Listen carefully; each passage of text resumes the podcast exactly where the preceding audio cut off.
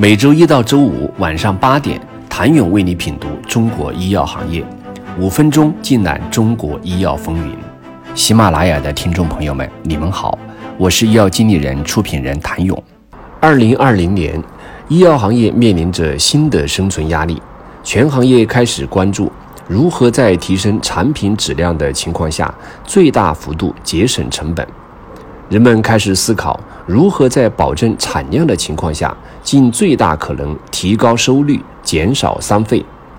但此时仍然先有人意识到，所谓拼质量、拼成本、拼产量，归根到底拼的是技术，是工艺。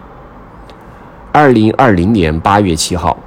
美国总统特朗普签署了一项行政令，其中包括一项旨在鼓励使用。连续工艺制造药物的规定，这很快吸引了来自华尔街的关注。这项规定要求 FDA 发布有关先进制造技术开发建议的指南，明确对于连续性工艺技术的支持。而在此前，由于该项技术成本高昂，制药商一直不愿意对其进行投资。尽管远隔重洋，但消息也同步传回到国内医药市场。很快，有投资人就开始通过各种途径找到凯莱因医药集团董事长兼 CEO 洪浩。在过去二十年的中国医药产业市场中，洪浩是第一个在行业积极推广连续性工艺技术，并成功将其应用在药品商业化生产上的人。而当时行业还不知道的是，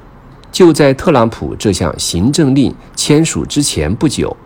凯莱因已经做好了准备，继续在海外连续性工艺技术上布局。根据事后的上市公司公告，凯莱因以七百万美元的资金认购一家位于美国波士顿的，在连续性工艺基础研究、自动化控制。和设备设计等方面都有突出表现的技术型公司的百分之十八点十八的股份。该公司是为欧美大型制药公司和中小创新药公司提供创新药原料药连续性工艺生产的路线开发、设计和工艺优化服务。而这起交易也是凯莱因自成立以来为数不多的外部股权投资。在这样一个时间点进行这样一起交易，动作迅速的凯莱因就像是精准预测到了连续性工艺的春天已经到来。但其实这是他们二十年布局后的厚积薄发。在绝大部分医药企业家都在讲最火热的靶点、最前沿的联合用药以及最成功的商业模式的时候，洪浩一直在讲连续性工艺。他说，就是要做传统工艺做不了的反应，挣传统工艺挣不了的钱，省传统工艺省不下的资源，解决传统工艺解决不了的问题。如今，医药行业从业者谈论的主题，逐渐从仿制药的未来过渡到谈仿创结合的新机遇，又发展到如今不谈 first in class、best in class 都不好意思说自己是医药人，而私下里大家谈的话题，也从过去的营销为王，逐渐过渡到创新为王，一直到现在。在带量采购、医保谈判等政策背景下，医药逐渐趋向微利时代的生存为王。但一直先有人从制药工艺的角度发出声音，